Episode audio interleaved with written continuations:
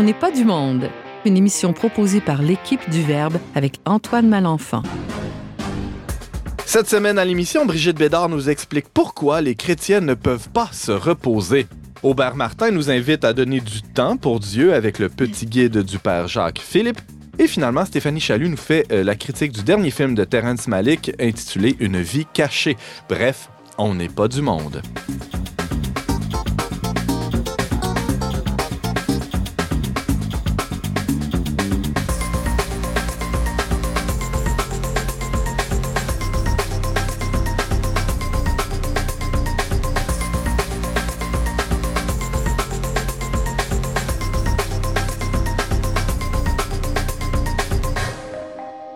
Bonjour à tous, euh, bienvenue à votre magazine culturel catholique. Ici votre animateur Antoine Malenfant, je suis rédacteur en chef pour Le Verbe Média et j'ai le bonheur de vous accompagner pour la prochaine heure.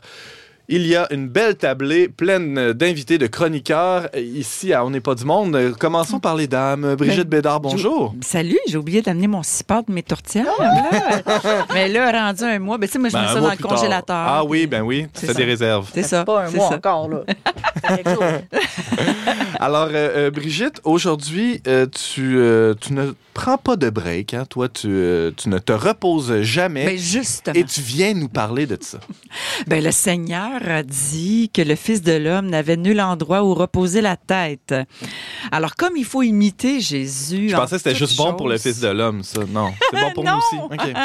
Alors, c'est bon pour le Fils de l'homme et c'est bon aussi pour nous, chrétiens et chrétiennes.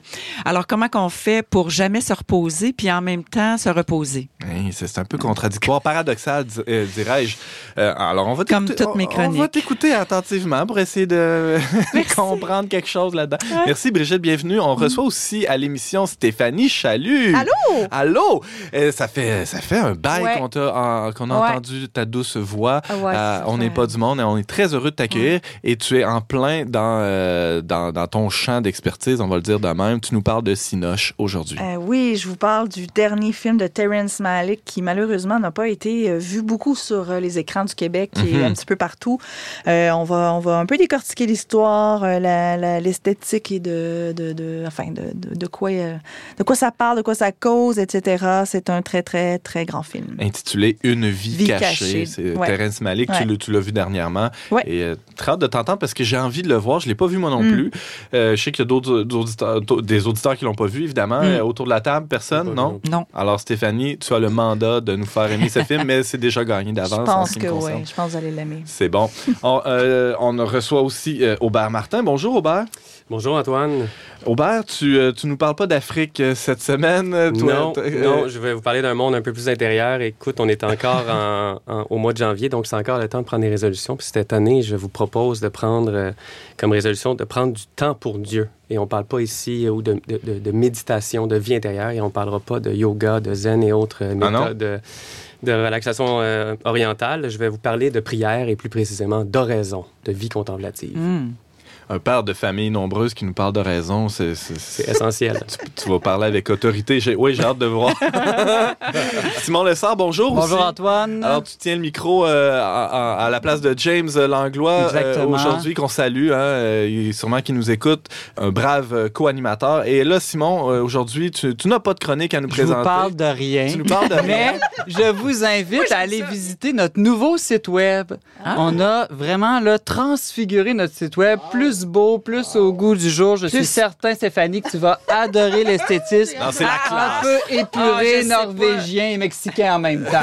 Donc, euh, exactement. Vous verrez, euh, c'est vraiment beau. Et puis, euh, nos chroniqueurs, dont vous, vous êtes davantage mis à l'honneur. Ouais, franchement, là, c'est du beau travail. D'ailleurs, euh, réalisé euh, en, en grande partie par notre collègue James, qu'on salue encore Mm. une fois.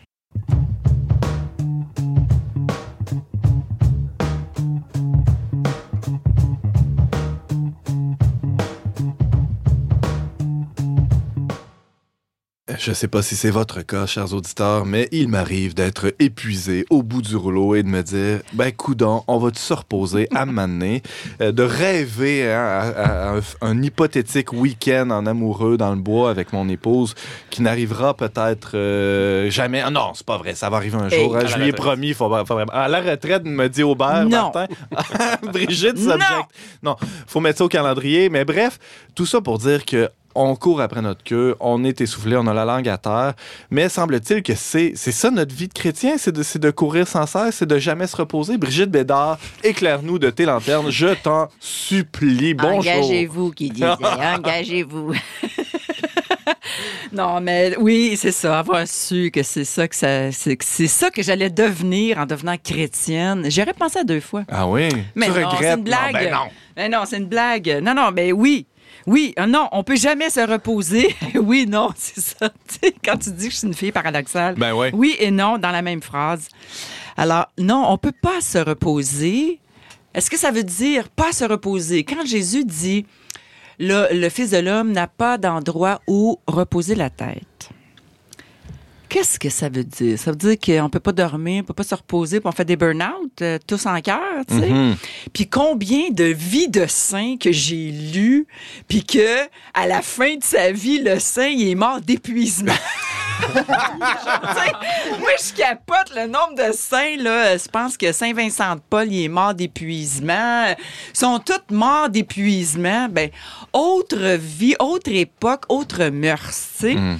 Puis je me dis, ben, sûrement qu'encore aujourd'hui, euh, pour devenir saint, pour être un saint, il faut s'user au bout de la corde, puis tout donner au se Seigneur. donner complètement. Hein? Mais Je, c'est je pense à une nuit d'insomnie que j'ai eue il y a pas longtemps, puis je me disais, coudon, je pense que je m'approche de la sainteté. Je suis comme Saint Jean-Paul II qui dormait 3-4 heures par nuit, puis je, je- je suis sur- sûrement sur la bonne voie. Comment ça que tu fais de l'insomnie? J'ai toi? plein de soucis, j'ai plein de soucis, Brigitte, mais là, c'est pas, Mais c'est moi, pas de moi dont il est Je question. fais là. de l'insomnie. Mais moi, c'est de ça dont il est question.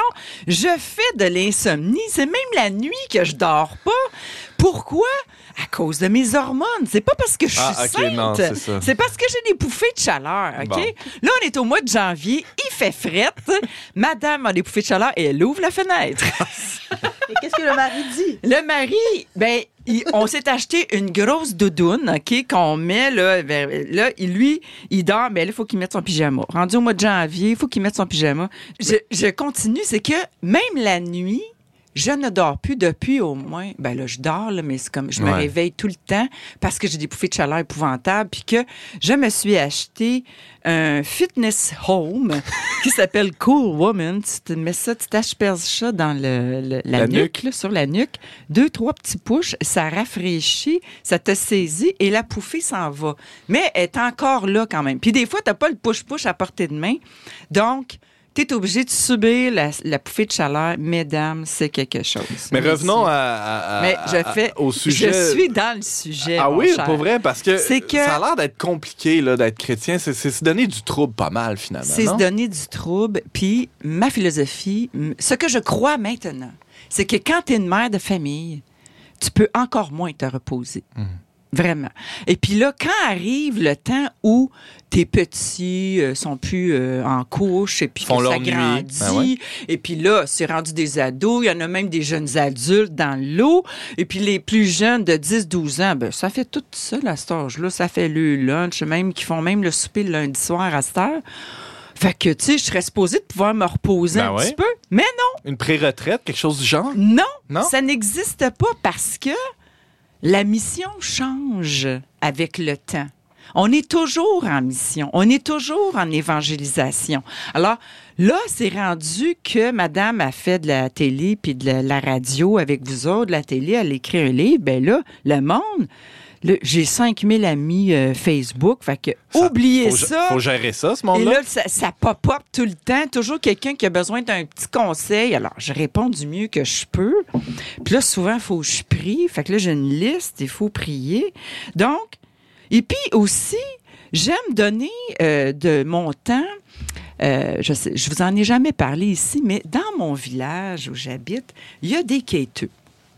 Il y a deux quêteux. J'aime pas ça les appeler des itinérants. C'est bizarre un peu.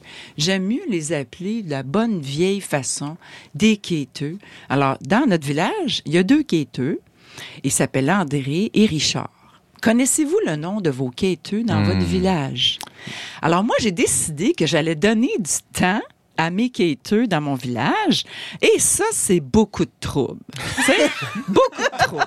C'est que tu fais la popote, puis là, il faut toujours que tu gardes une assiette ou deux pour les quêteux. Là, tu mets ça dans le petit pot, tu mets ça au congélateur, puis là, tu dis, pour André et Richard, tu mets ça dans ton congélateur. Puis, quand tu vas faire l'épicerie, ah, faut que tu penses à tes quêteux.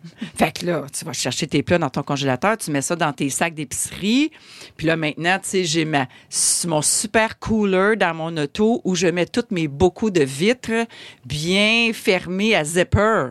faut toujours mettre des des, des pots de vitres refermés dans des glacières, refermés à la zipper, parce que si tu pognes un accident, puis beaucoup de vitres part, euh, watch out ta face. Alors, faut, faut penser à tout ça. C'est- Faut tu penses à C'est épuisant. Je t'écoute, je, je, je- je- juste écouter, je sais plus. Fait que là, je suis une mère, pas juste pour mes ados qui veulent plus rien savoir de la vie chrétienne, Mm. ou mes jeunes adultes qui ont bien d'autres choses à faire euh, plutôt que d'aller à la messe.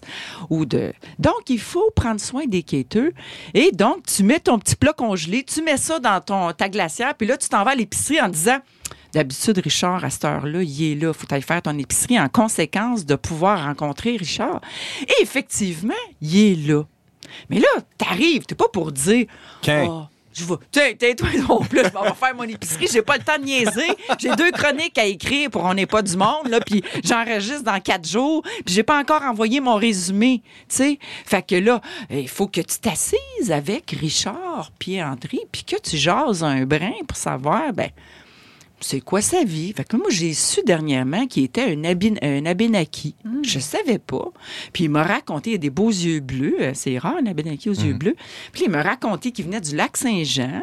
Puis que, tu sais, là, on a jasé. Fait que j'ai mis ses sous dans sa- son petit cop. Puis lui, il- on était 8h30 le matin. Il, venait de- d'enfiler un petit 2 litres de vin que quelqu'un venait juste d'y apporter.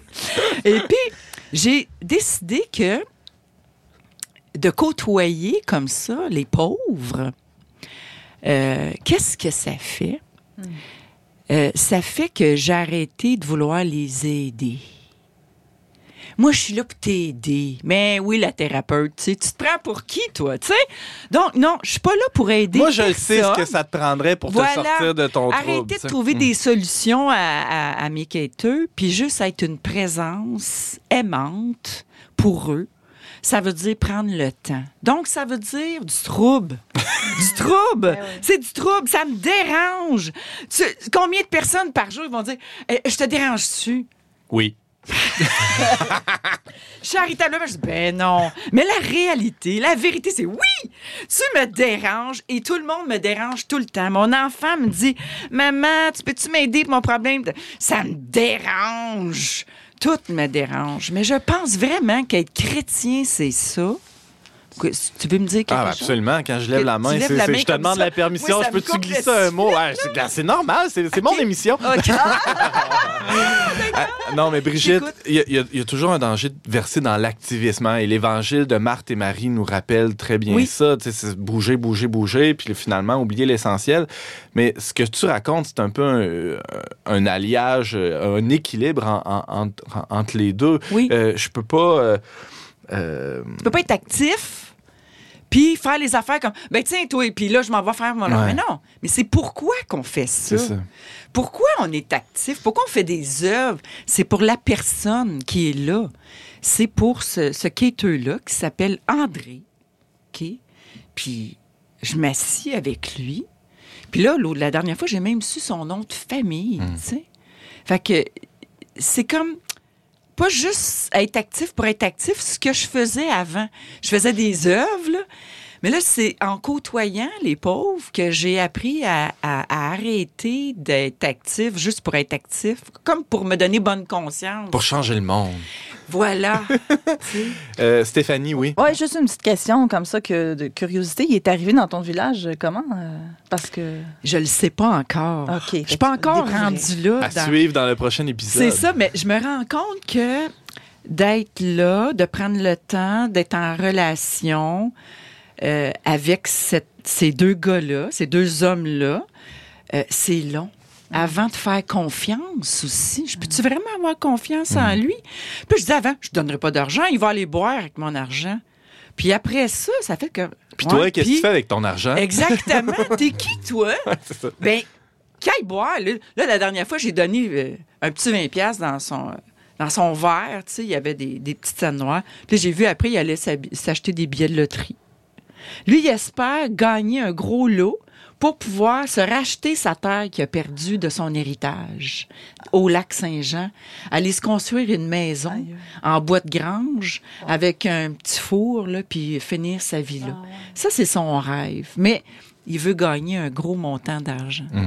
Fait qu'à chaque fois que je prends du temps avec lui, petite demi-heure, j'en apprends de plus en plus sur lui. Fait que c'est un- c'est une forme de plaidoyer que tu fais contre le, le- le danger qu'on a de, de s'embourgeoiser, mais de toutes sortes de manières. C'est-à-dire, on peut, euh, on peut s'embourgeoiser, euh, pas juste matériellement, mais spirituellement aussi, Oui. être dans des habitudes. Le pape François parlait de, de chrétiens divins hein, euh, qui sont... euh, Oui. Puis il nous exhorte à sortir de notre sapristi puis de sofa. Puis, ça dérange. Ben oui, c'est c'est ça. comme ça dérange ton, ta routine, ton travail.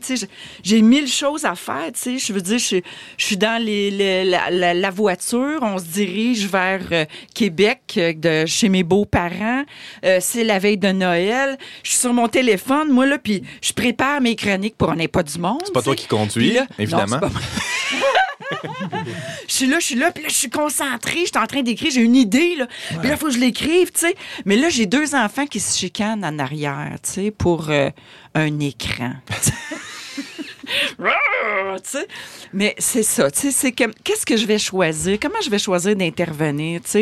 Oui, je vais perdre mon idée, je pogne les nerfs, mais il faut que je les éduque. Alors, c'est qu'est-ce que le Seigneur me demande de faire là-dedans? C'est, c'est, euh, mais euh, oui, notre vie est en mission, mais c'est toutes sortes de missions tout le temps. Puis j'ai compris que quand tu es mère de famille, que tu es mariée, que tu as une vie professionnelle en même temps, puis que tu es chrétienne, pour écrire un livre, faut que tu te lèves à 3 heures du matin pour pouvoir écrire à 3h30 jusqu'à 6h30 pour avoir la paix. Mais là, on dort où? Alors, j'ai appris que dans mes nuits d'insomnie à cause de mes bouffées de chaleur, ben, au lieu de rester là à capoter dans mes Puis être draps, fâché de pas dormir. c'est ça, je m'en vais, je me lève, OK? Là, je prends toute mon énergie, je me m'agenouille et je fais mon chapelet. Hey, Écoute, c'est de la crucifixion, tu sais. Ça se peut pas, mais je prie pour les âmes du purgatoire en même temps. Je me dis, ça va bien donner quelque chose. Je sais pas qu'est-ce que ça donne. Je sais pas qu'est-ce que ça donne d'aider André puis Richard. Je sais pas qu'est-ce que ça donne, le- la petite intervention d'éducation, pseudo-éducation que j'ai faite à mes enfants. Je, je- peut-être je serai jamais dans ce monde, mais je sais que dans ma vie éternelle, quand je vais ressusciter avec le Christ, je sais que je vais tout voir, le résultat de tout ça, de tous mes crucifiements. Je le sais que je vais voir le résultat, puis c'est ça qui compte. Et c'est André qui va t'accueillir dans le royaume des cieux. Si Ah, le Seigneur. Arrête, on me fait pleurer. Ah, non, regarde, non, mais c'est une promesse qui est faite euh, à, à nos, dans les, les- les- les- les mariages, les célébrations de mariage, c'est à la fin, dans la Oui. bénédiction finale. Euh, le, le prêtre invite toujours les couples à être ouverts à la vie, évidemment, à être féconds, hein, mais ouvert à la vie, ça inclut aussi Tout ça. euh, tout ça. Oui. Et, et parce que, euh, spécialement envers les pauvres, parce que c'est eux qui vont nous accueillir de l'autre bord, Ah. si, si on y va, hein, évidemment. Euh, Aubert, je te voyais Oui, gesticuler. oui, oui. oui. Ben, il y, a beaucoup de choses quand même très intéressantes dans ce qu'il a dit. Il y a quelqu'un qui disait euh, se reposer, c'est changer d'activité. Si on a toujours l'idée en tête de se reposer, c'est quand je vais m'asseoir dans mon sofa. On va peut-être, c'est peut-être un deuil qu'on doit faire aussi quand on est parent Oui. et chrétien. Mm. Euh, puis ce que je comprends de ce que tu dis, c'est que dans le fond, il faut donner un sens à tout ce qu'on fait. Mm. Sinon, on a l'impression de subir une avalanche de dérangements qui Oui. perturbent. On sait même pas quoi, parce qu'on est dérangé, mais on ferait quoi à la place? On sait pas trop non plus, tu sais. Mais écoute, j'ai vraiment de chercher le sens dans tout ça. Puis quand tu parles de ta rencontre avec André et Richard, Mm.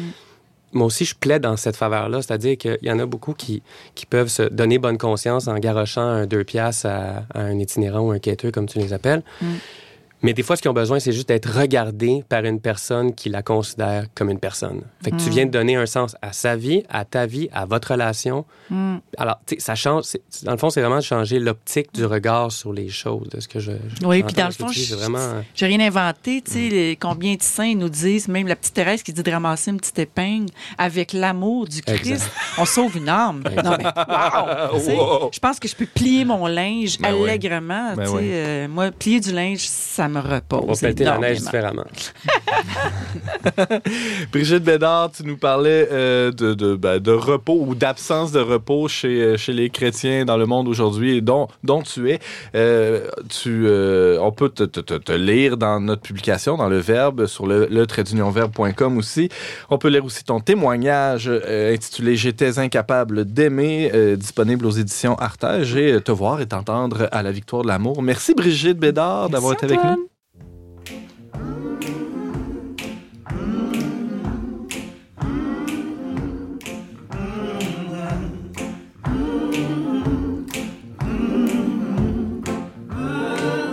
Lord, when I'm broken, when I'm broken, I'm in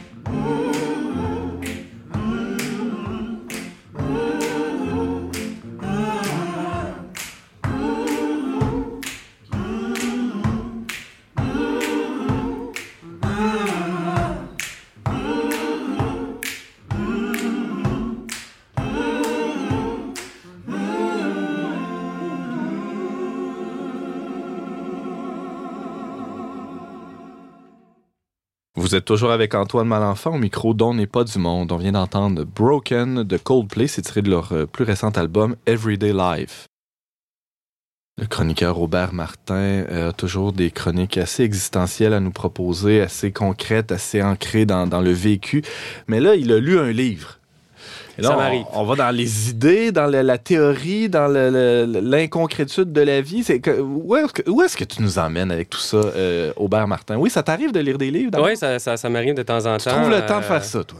Oui, oui, c'est en fait, il faut trouver le temps pour faire ça. C'est ça. On, Ouais. on donne suite à la chronique qui a eu lieu. euh, Cette semaine avec Cette Brigitte, semaine hein, avec tu fais ça entre euh, 3h et 6h le matin, comme la- Non, mais les- c'est c'est un de mes objectifs. Je pense que chaque année, ma seule résolution, c'est de me lever plus tôt puis de faire des choses le matin. Mais euh, j'y arrive euh, très peu, très rarement. Euh, T'es en cheminement. Hein? Je suis en cheminement, ça, on, va, on le dire comme ça. oui, oui, oui. Non, écoute. euh, Qu'est-ce que tu as on- lu, euh, Aubert? J'ai lu un livre qui est un vrai petit bijou qui s'appelle Du temps pour Dieu, qui a été écrit par euh, le père Jacques Philippe, qui est un prêtre membre de la communauté des Béatitudes, qui est un guide pour la vie de raison. Donc, euh, je vous donne en partant sa définition de, de l'oraison pour qu'on sache tous de quoi on parle.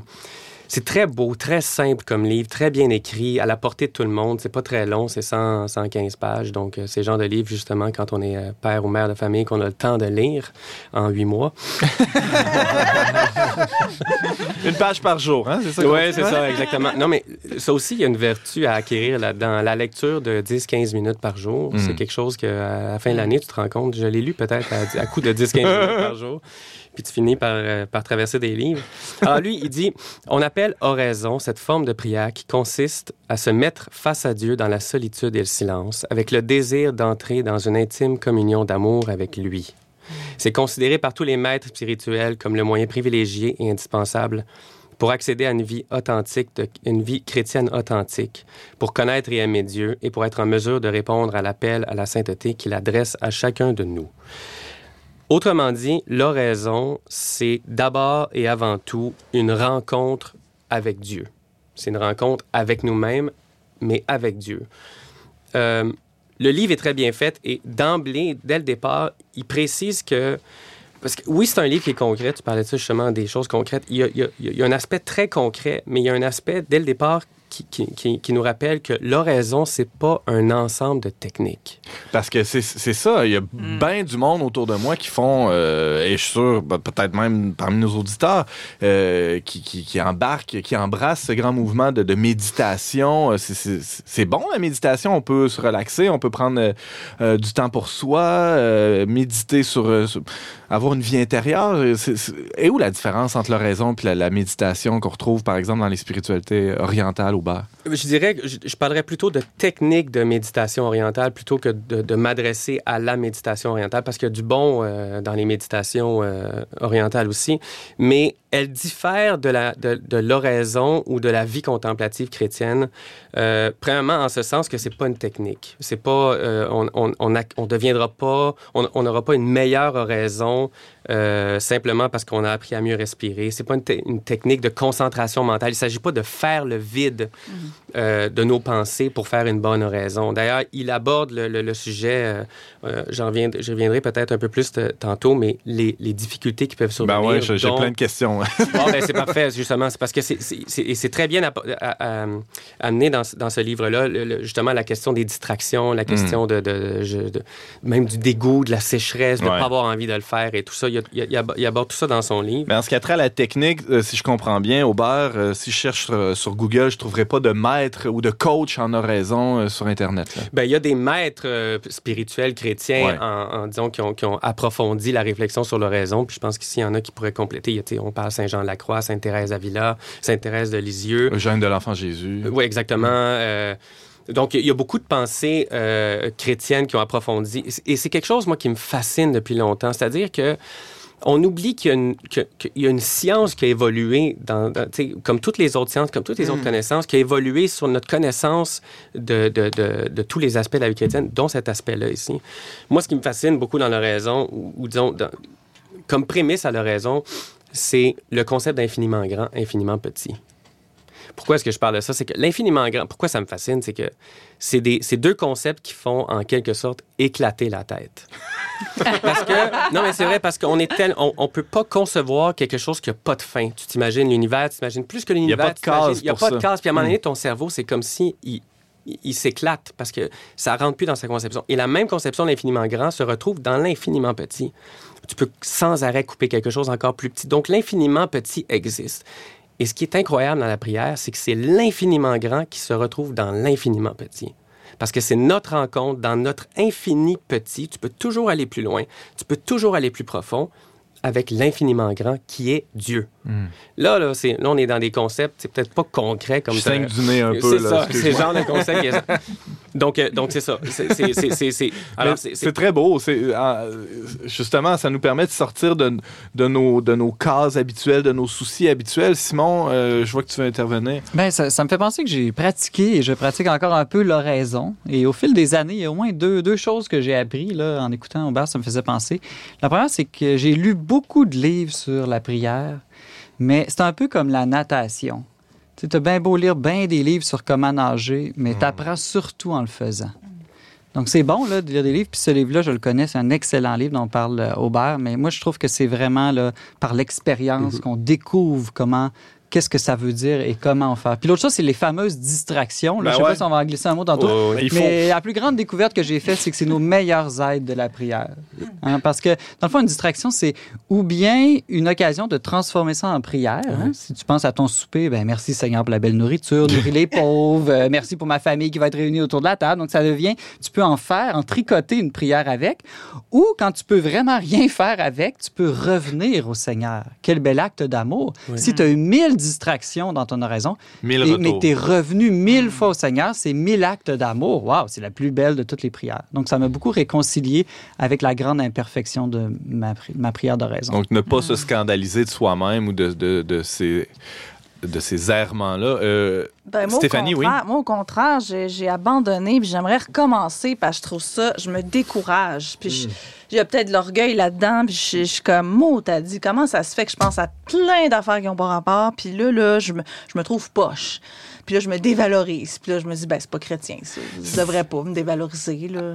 Avoir de la bienveillance Ben, envers moi. alors, puis- passons du, du livre euh, à l'expérience. Aubert, toi, tu es un pratiquant de l'oraison. Écoutez, je veux pas non, me présenter justement comme un maître de l'oraison. Une des raisons pour laquelle j'ai euh, commencé à lire ce livre-là, c'est que je voulais en savoir plus. Ce qui est intéressant dans ce que, dans, dans ce que Stéphanie dit, c'est que ce livre-là, il explique dans le fond ce qui se passe dans l'oraison. Et de le lire, ça nous amène justement à nous déculpabiliser, à, ne, à moins stresser, à voir que, OK, d'autres mondes font ça. Ou comme euh, Simon le disait, euh, transformer certaines pensées ou certains, euh, certaines, euh, certaines euh, choses qui se passent dans l'oraison en disant je pensais que c'était mauvais, finalement c'est peut-être même un- un, un bien. Il y a une vie, il y a une évolution dans la vie d'oraison. On passe par différents stades. Ce que j'aime aussi de ce livre-là, c'est qu'il valorise évidemment grandement la liberté. Il parle, dès le début, il dit c'est pas un livre de rassemblement de techniques. Je vais vous expliquer ce qui se passe, je vais vous expliquer des choses qui arrivent, je vais vous expliquer même des manières de procéder, mais chacun sa méthode. Une méthode peut être bonne pendant un certain temps, elle peut ne plus l'être après. Il faut comme toujours rester assez mobile et, tu sais, je dire, au fond, au fond du fond, on rencontre Dieu. Il faut donc que ça se fasse dans la paix. Alors même les distractions, faut pas stresser, se braquer, faut pas donner, tu sais, il y a quelque chose qui s'approche, puis c'est peut-être de là aussi que la confusion naît, qui s'approche de la relaxation ou de parce qu'il faut être dans un certain état de recueillement, d'immobilité, de stabilité, mais sans devenir fou. Il parle, il parle vers la fin du livre justement de des, des aspects plus concrets, les aspects matériels de la prière. Comment on se place, La disposition combien de du temps, la corps, ouais. disposition. D'ailleurs, dès le début, il dit ce qui compte, c'est pas tant la manière, mais la disposition. Le facteur le plus important, ça c'est comme tout entraînement, c'est la fidélité. C'est comme en amour, c'est comme dans le mariage. C'est comme, tu sais, c'est la décision de dire je vais le faire, que ça me tente ou que ça me tente pas. L'amour commence quand le puppy love finit. Et il y a une certaine forme de puppy love, même dans la prière d'oraison, parce que Dieu Des- nous des connaît. belles émotions, Des absolument. belles émotions. Ah ouais, Mais ce qui papillons, compte, là. oui, exactement, Ah, parce que. Dieu sait de quoi on est fait. Il sait qu'il faut qu'il nous accroche un peu. Mais à la fin, il veut qu'on l'aime pour lui. Pas pour ce qu'il nous donne, pas pour les belles pensées. Puis des fois, une oraison, puis c'est ce qu'on comprend à la lecture du livre et dans la pratique, c'est qu'une belle oraison peut avoir été, la, disons, peut, peut-être avoir bénéficié le plus malgré que c'était peut-être la plus sèche. Peut-être que c'est... Tu sais, des belles pensées, c'est beau, mais ça nous valorise, nous. Ça nous flatte. J'ai compris quelque chose. Il parle même justement... Il parle de certaines techniques, par exemple la méditation, qui n'est pas la méditation faire le vide, puis euh, croiser les jambes, puis se mettre dans une position. Mais c'est de prendre un passage de l'Écriture, un passage d'un auteur spirituel, de le lire lentement, pas d'avec avidité, puis je vais en savoir plus, toujours plus, mais de le lire lentement et pas de comprendre qu'est-ce que je peux bien comprendre sur l'univers puis sur le monde. à ce- Non, qu'est-ce que Dieu veut me dire dans ma vie pour que qu'est-ce que je peux changer dans ma vie, dans ma relation avec les autres? Autrement plutôt, que dit, est- plutôt que d'interpréter la parole de Dieu, chercher à décortiquer, se laisser interpréter par la parole de Dieu. Euh, Oui, Parfois oui, aussi, ça oui. peut être ça. Parce que Un exemple concret.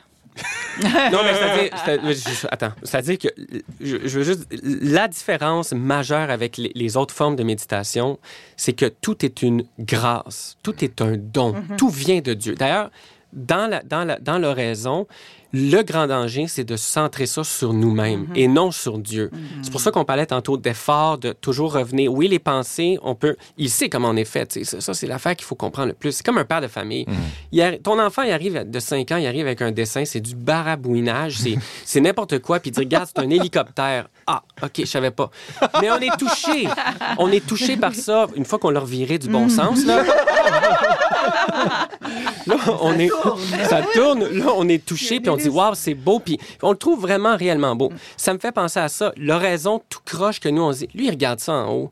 Il n'y a rien qui va l'impressionner. Même tes belles pensées intellectuelles que tu vas avoir sorties, c'est rien, c'est que dalle pour lui. Alors, quand tu arrives avec ton affaire tout, tout croche, mais que tu as pris le temps de rester 15 minutes à essayer de penser à lui, à essayer de comprendre, à essayer d'y donner du temps à lui. C'est pour ça, du temps pour Dieu, je trouve ça tellement beau comme titre. C'est du temps gratuit qu'on donne à Dieu. Et une- un parallèle qui fait, c'est que si on s'habitue à donner du temps gratuit à Dieu, ça va aussi nous renforcer à donner du temps gratuit aux autres. Comme Oui. au. Sortir de la logique de performance. la logique de Nos performance, enfants, du ouais. mécanisme et, et- et- et- et- et, euh, Dans le fond, tout est don. dans le fond, tout est don. Et Ouais. dans l'oraison, le fondement, tout est don et tout est amour. Tout ne doit servir qu'à être des personnes qui aiment plus, qui aiment plus Dieu, qui aiment plus les autres. C'est ça le fondement. Alors, tout ce que tu fais, c'est toujours dans cette optique-là. Tout ce que tu essaies de comprendre, c'est toujours dans cette optique-là. Et dans l'amour, comme je l'ai dit tantôt, il y a la fidélité. Tu le fais beau temps, mauvais temps. C'est ça l'amour, c'est que tu as pris la décision d'aimer, tu as pris la décision d'aller jusqu'au bout, tu as pris la décision de, tu le fais. Euh, Est-ce que tu voulais qu'on aborde rapidement à la fin des petits, des petits aspects plus concrets? Vas-y, vas-y, euh, une minute au bar. Parce qu'il y en a peut-être qui vont se dire ça. Euh, est-ce qu'il parle justement de la durée, de la position, de qu'est-ce qu'on doit faire? Il, aborde, mais dans le, comme dans le, le- le- le dernier cinquième du livre, justement pour nous faire comprendre que c'est pas ça.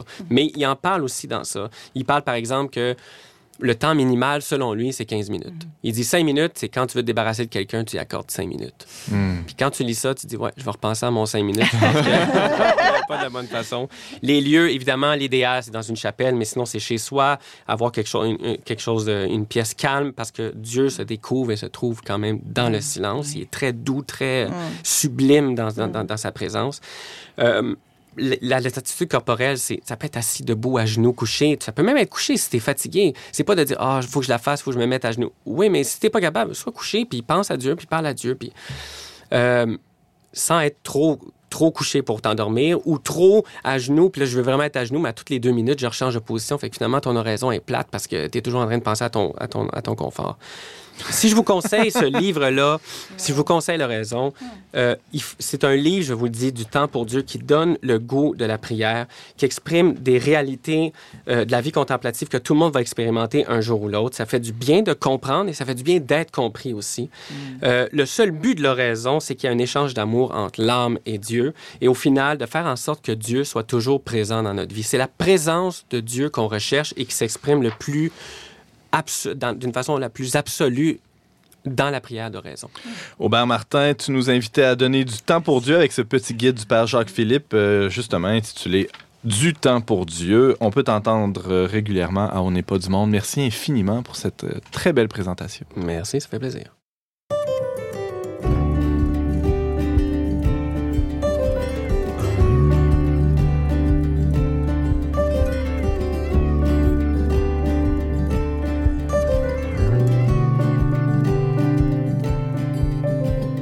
Joseph rode in on a beam of light. Stray dogs to welcome and fights. Karuga cathedrals. The sight of the pilgrims gone nowhere. And millions of cars. Vegas a dream in the distance. Promises he'd made behind where there was no harvest. the sky in its silkies and canvas the stars.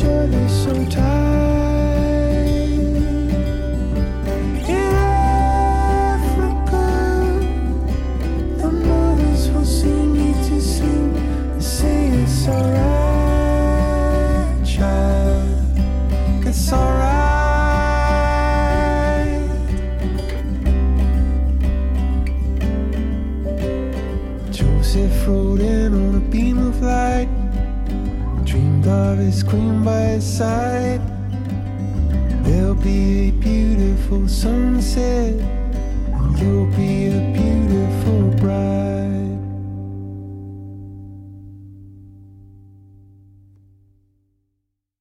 Vous êtes toujours avec Antoine Malenfant au micro dont n'est pas du monde. C'est toujours Coldplay qu'on entend aujourd'hui. C'est, l'album euh, de, de la semaine qui est euh, intitulé Everyday Life et la piste qu'on vient d'entendre s'intitule Echo.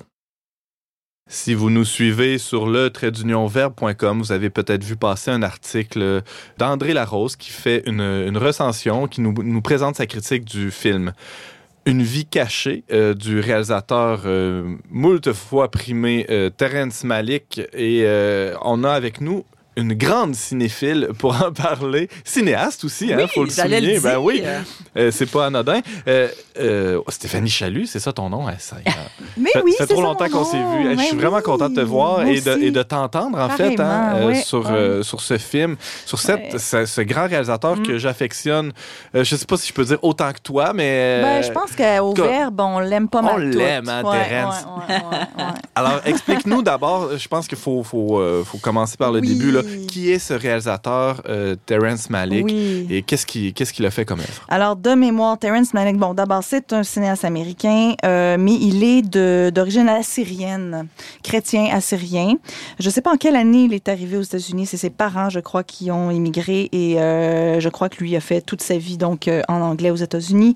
Et il a gardé, je crois, de sa culture d'origine cet, an- cet ancrage, je pense, dans une culture très, très chrétienne, ma foi, Ouais. parce que la plupart de ses films en témoignent.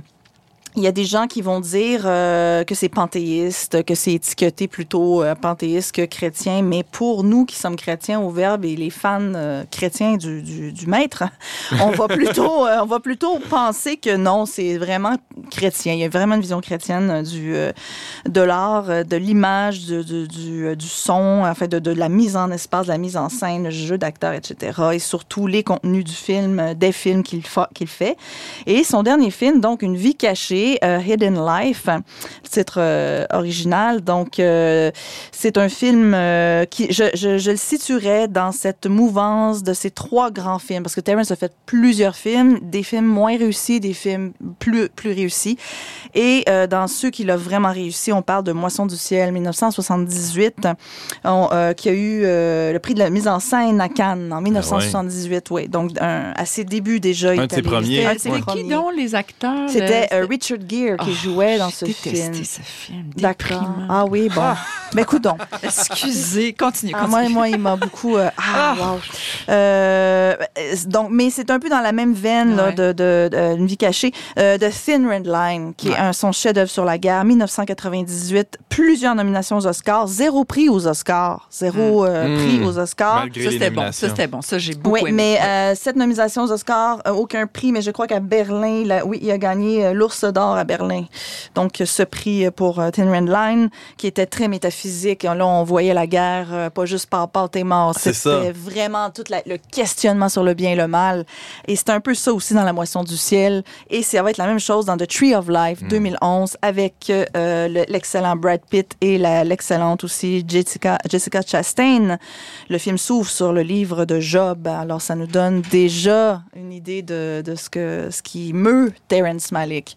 Donc, ce film, Une vie cachée, va dans cette même mouvance de ces trois euh, films-là qu'il a fait.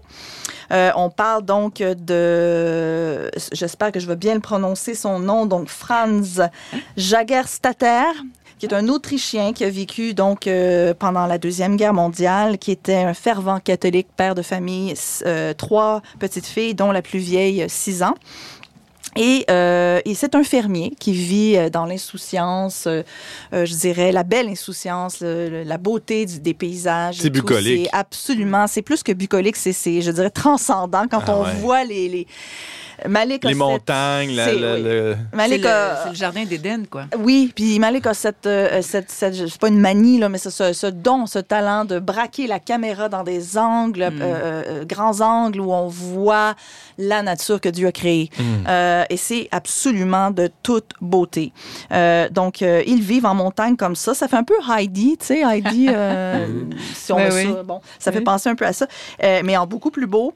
Et euh, ils vivent là dans l'insouciance, ça va bien, la vie est belle, ils sont très amoureux, ils s'occupent de leurs bêtes aussi, leur rapport à l'animal, c'est à la terre et comment ils survivent, ils sont autosuffisants, tout ça. c'est c'est beau de voir Il y a tout un ça. rythme aussi dans l'œuvre de, de Malik. hein. Il, y a, Oui. il y a un temps, il y a des plans longs. Euh, des- Oui. des- ça fait partie de sa manière de, de réaliser des films. Exactement, de mettre en scène en fait tout ce qui euh, tout ce qui entoure l'homme, Mm. donc la nature, Ouais. beaucoup la nature chez lui et les animaux. Il y a toujours des bêtes dans les films de Terrence. Et en fait, c'est comme une, une crèche. C'est comme toujours, on, on vient de sortir de la crèche. C'est comme, on, on dirait qu'il y a une manière de mettre en scène la crèche Ouais. de différentes façons. C'est c'est de toute beauté. Et donc, euh, à un moment donné, ben, euh, c'est le temps de la guerre. Donc, il est appelé à faire le service militaire. Il y va, mais vraiment contre cœur. Ça ne lui tente pas. Euh, sa face est longue, alors que tous les, les hommes de son village sont très motivés, veulent défendre euh, Hitler et tout. Euh, il fait donc ce, ce service. Il revient pendant un certain ça, temps. il va faire son service pour Hitler. Ouais, Oui. On se rappelle que la- l'Autriche était. L'Autriche du- était, ouais. excusez-moi, je, oui, c'est ça, exactement. Donc, il n'est pas. C'est pas un détail. euh, non, c'est pas un détail du tout. Désolée de pas l'avoir Non, dit. non, c'est pas. c'est- Euh, donc c'est ça. Euh, donc il va faire son service euh, donc pour Hitler et il revient. euh, il reste un certain temps chez lui et il reprend sa vie euh, de fermier donc euh, dans un peu dans l'insouciance, mais toujours quand même avec sa parce qu'il a vu quand même à quoi pouvait ressembler. Il sait que la guerre est déjà commencée quand il fait son service et il a entendu parler de certaines choses et là ça, ça son questionnement métaphysique, son questionnement existentiel sur le bien, le mal, le taraude énormément. Il en parle avec sa femme et tout. Il passe de simple fermier à objecteur de conscience. Objecteur de conscience, Hmm. exactement. Et plus le film avance, plus il s'en va vers ça. Euh, et finalement, euh, lui, sa grande hantise, c'est d'avoir, d'avoir euh, recevoir un courrier. Parce qu'en campagne, à l'époque, c'était en vélo, cling, cling, avec la petite Mhm. sonnette. Et quand le postier, le, le facteur arrivait, c'est parce qu'il y avait une lettre pour toi. Et là, finalement, le facteur arrive et il est euh, obligé de servir Hitler. Et là, c'est la panique, euh, c'est le non, c'est le refus. Il y va à contre-cœur. euh, il est raillé complètement par le village, mais les femmes, les enfants vont, euh, vont s'attaquer aux enfants de, de, Ah ouais. de Franz. En fait, tout le village est contre, sauf le prêtre, sauf le bon prêtre. euh, Ah, pas Qui- un prêtre qui a une belle image dans un film. Attendez, je vais me pincer, là. Il y a un qui a une belle image oui. dans un film. alors, il est... c'est Il incroyable. doit Oui. avoir un vice caché. là. Ça s'appelle une vie cachée. mais- Ah ouais, il doit avoir de quoi, c'est pas normal. Voyons, Alors, un bon ce, ce prêtre. ils l'ont bien casté. Ils ont, c'est-à-dire, excusez l'anglicisme, ils l'ont bien, ils ont, pris- ils ont pris un bon casting, une face, euh, disons, un visage apaisant. Mm. Et euh, c'est pas anodin en cinéma quand on choisit des personnes, Ah ouais. c'est vraiment parce qu'on veut avoir ce type de visage-là qui dégage donc de la paix, de la sérénité, une grande empathie, une grande écoute. Et ce prêtre est complètement en désarroi parce qu'il lui aussi, on sent qu'il est contre. Il est du bord de Franz. Il- on sent qu'il veut. Mais là, ça veut dire que Malik, il, il- il suppose Mm. que les villageois étaient tous pro-Hitler Mhm, Dans le film, oui. dans le film. Oui. C'est... Oui. Bon. Est-ce que c'est historique? Parce qu'il faut dire que l'histoire de Franz. euh, Il a quand même été élu, hein? euh, Oui. Hitler. Oui, oui, oui. Puis, mais tu sais, c'est quand même une C'est histoire sa vécue, thèse, là. en tout cas. Il- Ouais. lui, il a choisi ça.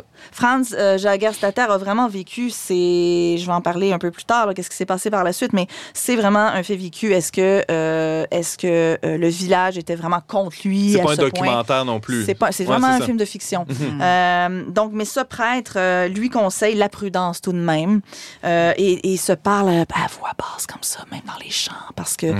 il faut pas que personne nous entende et c'est, on sait jamais, peut-être qu'il y a des micros, en tout cas. Comment vit, euh, comment son épouse vit ce- cette objection-là qu'il Il- elle est complètement avec lui. Mm. Elle est complètement derrière lui. Elle aime infiniment son mari. Euh, c'est vraiment l'homme de sa vie. Donc, ils sont, ils sont comme ça. Là. C'est vraiment comme deux complices, deux personnes qui même se devinent. Et ça fait partie aussi là, de, des plans qu'on voit. Ils sont souvent ensemble, très amoureux dans l'herbe. Ils se roulent dans l'herbe. Ils, ils se collent beaucoup. Alors, il y a vraiment tout ça. Euh, et ça va être évidemment un, ben, le calvaire va commencer quand lui va euh, décider de ne pas euh, jamais, jamais prêter serment à Hitler. Parce que dans le fond, on lui dit en prison, il est déporté en prison euh, à Berlin. Parce qu'il veut pas servir. Il veut pas servir, donc il va en prison avec d'autres prisonniers qui ont fait toutes sortes de coups. Et euh, la vie est très dure. On ménage pas les prisonniers, même s'ils sont pas euh, au front. Euh, on les, on les bat, on les, on les maltraite. Euh, on essaie de leur enlever leur estime de ce qui reste d'eux, etc. Et euh, là, c'est vraiment le chemin de croix qui, qui est commencé. Puis on, on lui dit il y a un avocat donné qui arrive, il dit ben tu peux, tu pourrais sortir, je te fais signer un papier, euh, et tu pourrais travailler dans, dans un hôpital, donc euh, servir euh, les malades. euh, Sans nécessairement aller au front. etc. Exactement. Sauf que Mhm. Franz dit oui, mais si je fais ça, il faut quand même que je prête allégeance euh, à Hitler. Et c'est la... oui, effectivement, il faut qu'il le fasse. Puis on dit, oh, mais c'est juste des mots, euh, tu vas être libéré, signe, puis tu es libre tout de suite. Pense à ta femme, pense à tes enfants, Mhm. pense aux conséquences. Et même le prêtre euh, qui est en désarroi lui conseille euh, ça, lui dit, mais pense-y, la prudence. Ça me fait penser à un certain film que toi et moi, on est allés voir ensemble qui s'appelle Silence. Oui. Exactement. Et on était. Oui, on avait un gros débat Oh, on théologique après. engueulés après. Ben, pas gueuler, non. On a eu un débat. On a eu un débat. Mais j'ai pensé Non, à. mais c'est- à- c'est la- même question. C'est le même. Parce que c'est exactement. Est-ce que les mots ont arrive, une valeur? Est-ce que les mots ont une valeur? J'en Est-ce que ma arrive. signature au bas d'une page a Voilà. une valeur? Puis j'en arrive au point culminant. c'est- toute la question de problème du mal. C'est ça, la question du film. C'est est-ce que. Parce que là, bon, je vous ai pas dit, mais le prêtre, euh, le bon prêtre de paroisse, l'envoie à l'évêque et l'évêque, qui pense que c'est un espion, lui Hmm. va dire Tu dois servir le Troisième Reich. Tu dois servir parce qu'il- probablement parce qu'il a peur pour lui. Ouais. Euh, et il lui dit Tu dois, par fidélité pour ton pays, quatrième commandement, c'est quoi? C'est honore ton père et ta mère, mais par Ça extension, inclut, ouais. ça inclut la Ben nation. Alors, tu ne peux pas ne pas le faire. Donc, euh, et donc, c'est ça, c'est la question. Oui, mais je peux pas faire ça. Euh, je, je- qu'est-ce, qu'est-ce, qu'on fait dans, ce- dans une euh, circonstance comme ça lorsqu'on est chrétien? Qu'est-ce qu'on fait? Est-ce qu'on écoute notre conscience ou est-ce qu'on obéit au commandement? Que l'évêque nous dit d'obéir? Parce qu'il faut obéir à l'Église aussi. Alors, c'est tout ça, le film. Et euh, je vous raconte pas la fin parce que je pense qu'elle est très prévisible. Franz euh, Jagerstatter, donc déclaré bienheureux par l'Église catholique en 2007, euh, martyr de l'Église. Euh, voilà, donc il fait partie de ces martyrs contemporains qui ont vécu Et je, je l'histoire. vois qu'il euh, c'est ça, il va être canonisé éventuellement. Éventuellement, probablement, oui. Donc, il a donné sa vie euh, par conviction, mais par amour pour Dieu, justement. Parce que c'est ça, c'est de, de- de- respecter la valeur des, des mots ou des, des paroles, c'est c'est faire honneur à la vérité qui est Dieu lui-même. Voilà. hein. Alors, c'est- ça dépasse même les, euh, les commandements, en tout cas- en tout cas, de certaines circonstances qui peuvent. Mais bon, quelle situation incroyable. hein. C'est difficile de juger. hein, de- On aime de- Terrence on est dans, on Malick. est dans, on est dans le, le show de notre studio ici, bien confortable. hein. Ouais. C'est c'est Ouais. Aubert. Mais moi, je peux pas m'empêcher, en entendant ça, de faire un parallèle très euh, actuel avec une situation qui se passe ici au Québec et au Mm. Canada, avec toute la question de l'euthanasie. Ah. Il y a des Mm. médecins qui sont obligés, qui sont face à une question d'objection de conscience. Il y a même en Ontario, le Collège des médecins a, a comme décidé que l'objection de conscience n'était pas considérée pour les médecins, que malgré ce qu'ils peuvent penser de l'acte, ils sont obligés de le faire quand même. Donc, on regarde ça, on trouve ça loin, c'est Ouais. vrai, parce que c'est la guerre, c'est les nazis. Mais il commence tranquillement ici à avoir des questions d'objection de conscience claires et nettes, un acte devant lequel tu dis, moi, je peux pas faire, en toute conscience, je peux pas le faire. Mhm. Tu le fais ou tu le fais pas? Tu perdras peut-être, tu iras peut-être pas en prison, mais ça se peut que tu puisses plus pratiquer, ça se peut que tu sois raillé, ça se peut que tu. Est-ce que c'est comme des, ça euh, aussi pour l'avortement? Euh, c'est plus. euh, je, suis moins familier avec les dessous de, de la question de l'avortement, mais euh, c'est plus mitigé, qui- mais j'ai entendu quand même des histoires d'étudiants qui euh, ont échou- qui ont pas été acceptés dans une école parce qu'ils leur disaient euh, pour, pour faire ça, il va y avoir un cours sur faut que tu fasses un avortement. Puis il a dit moi je peux pas. Puis là, ben, il a pas été accepté. Il a dit il s'est ramassé à Québec au lieu de faire ça dans la Ouais. région de Montréal parce que il y a quelque chose de, de ça, oui. Aïe, aïe, aïe. alors, euh, on- euh, évidemment, si on, on revient au film, c'est. Juste pour terminer, Oui, avec euh, un parallèle avec, euh, avec Silence de Scorsese, c'est Mm. exactement ça. C'est renie ta foi et tu seras Mm. libre. T'auras pas à vivre le martyr. Lui, il l'a renié. il l'a renié, mais il y en a d'autres dans le film qui ne l'ont pas renié. Ouais, on voit des martyrs. ça, c'est ça. Ouais. On en voit des Écoute, les supplices qu'il subissait. Ah, c'est terrible. Aucun bon sens. Alors, euh, euh, Stéphanie Chalut, tu nous suggères, j'imagine, d'aller voir ce, ce film? Je- Absolument. Puis je sais pas à Québec, mais à Montréal, il sera pas. euh, Enfin, j'ai- il joue pas, il joue pas beaucoup. Je pense que c'est au cinéma du parc seulement. Donc faites vite. On m'a dit qu'il était au clap à Québec aussi. Alors euh, pour- profitez-en. Et Ouais. je veux juste terminer que c'est un scoop. Je ne savais pas le prochain film de Tenez-vous bien. Quoi? Jésus de Nazareth. Non. Non! Enfin!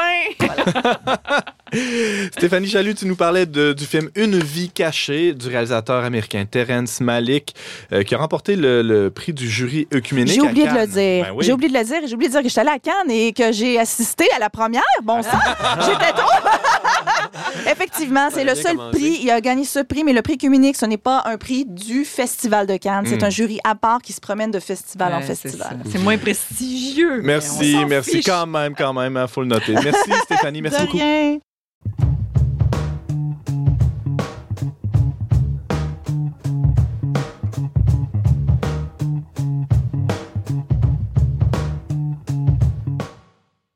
C'est déjà la fin de notre émission et on se laisse avec quelques suggestions de nos chroniqueurs. Euh, commençons avec Brigitte.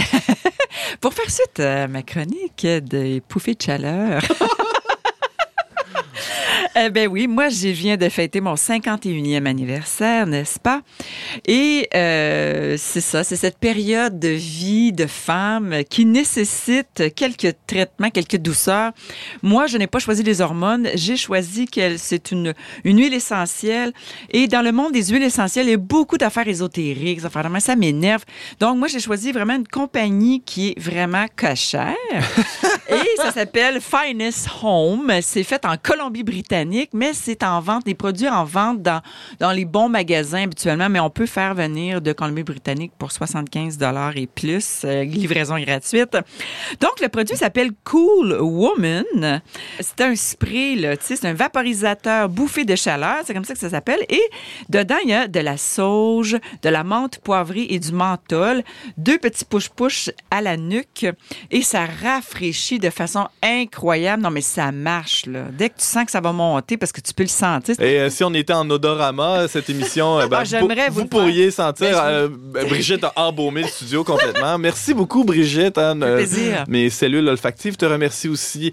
Euh, Stéphanie Chalut, une petite suggestion pour les auditeurs? Ben oui, moi, euh, j'ai fait comme Brigitte, j'ai amorcé un virage zéro déchet à l'automne passé. Et, mais pas complètement. Quel ça, gourou. ça serait trop long à Non, non, mais il faut expliquer. le faire graduellement. C'est ça. C'est que sur certains produits, ça coûte quand même cher parce que c'est au poids. Donc, il y a certains produits, continuez de- d'acheter ça chez Maxi. Là, euh, Ou pour Costco, c'est encore Costco, bon. Mais euh, pour, euh, je dirais, l'épicerie réserve. Ah réserve oui. avec un S à Boucherville. Donc, tous ceux qui passent proche de la 20, euh, vous, vous retournez à Québec, je sais pas si tu vas passer à côté de la 20 tout à l'heure, ça vaut la peine. Idéalement, tu arrives avec tes pots déjà. euh, bon, mais il y en a, eux autres, à, à te donner si jamais. Tu sais, qui ont agrandi, réserve. puis tout Ben. Oui, je suis allée, je suis allée. Alors voilà, épicerie réserve, c'est une belle découverte dans les derniers mois pour moi. Toute contente. À Ah noter que l'émission On n'est pas du monde ne bénéficie d'aucune subvention des compagnies subventionnées. Euh, Aubert Martin, une suggestion pour les auditeurs? En ce moment, moi, j'ai un petit coup de cœur pour la série The Crown. oui. qui est, bon, c'est sorti, euh, moi, je suis peut-être souvent un petit peu en retard dans mes coups de cœur, mais euh, j'aime beaucoup cette série-là. Je, je vous avoue que j'aime beaucoup les deux premières saisons. Je suis dans la troisième saison et je ne comprends pas le choix du casting de changer les personnages de la deuxième à la Je troisième. suis en train de m'habituer, moi. C'est ce qu'on dit, c'est ce qu'on dit, qu'on va s'habituer. C'est justifié, je pense. Ah. Bon, peut-être, c'est ce qu'on Ouais. ce me dit aussi. Je vais prendre mon mal en patience. Mais pourquoi est-ce que j'aime beaucoup cette série-là? C'est que ça nous fait vraiment comprendre l'univers de la monarchie et les défis personnels. On comprend la, la- la psychologie des personnages réels, Mm. même s'il y a une partie de fiction là-dedans, mais vraiment ce qu'ils vivent et on s'aperçoit que c'est des êtres humains comme tout le monde. Mhm. Et c'est intéressant parce que leurs choix sont intéressants. C'est intéressant de se projeter dans quel choix on aurait fait. Et je vous dirais que bon, y a beaucoup de choix que je me dis, j'aurais pas fait différent. Hmm. Puis ça emmène quand même des emmerdes, puis ça emmène quand même. Alors, c'est, ça, ça donne C'est un sur espèce de. Netflix, cette Oui, affaire-là? c'est sur Il y a, Netflix. il y a Ouais, beaucoup, ouais, De, beaucoup de valeurs ou même de, de- de vertus euh, chrétiennes qui sont mises de l'avant dans, Oui. dans cette série-là. C'est, c'est- Hmm. Franchement, il y a des Oui. épisodes qui sont très édifiants. Je Oui. pense à- au troisième, ça, la troisième ça. saison. Oui. Euh, achète donc, ça. merci Aubert de cette suggestion. La série The Crown sur le règne d'Élisabeth II qui est toujours en cours. Cette semaine, Brigitte Bédard nous expliquait pourquoi les chrétiens ne peuvent pas avoir de break, ne peuvent pas se reposer. Aubert Martin nous invitait à donner du temps pour Dieu avec euh, le, petit livre du père Jacques Philippe. Et Stéphanie Chalut revenait sur le dernier film de Terrence Malick intitulé Une vie cachée. Merci beaucoup, chers auditeurs, d'avoir été avec nous. On vous, euh, on vous revoit la semaine prochaine, même heure, même antenne, pour un autre magazine dont n'est pas du monde. N'oubliez pas que vous pouvez réécouter toutes nos émissions sur euh, n'importe quelle plateforme de balado-diffusion, appelée aussi podcast en chinois ancien. Aux choix musicaux, James Langlois, à la réalisation technique, Valérian Fournier, à l'animation, Antoine Malenfant. Cette émission a été enregistrée dans les studios de Radio-VM.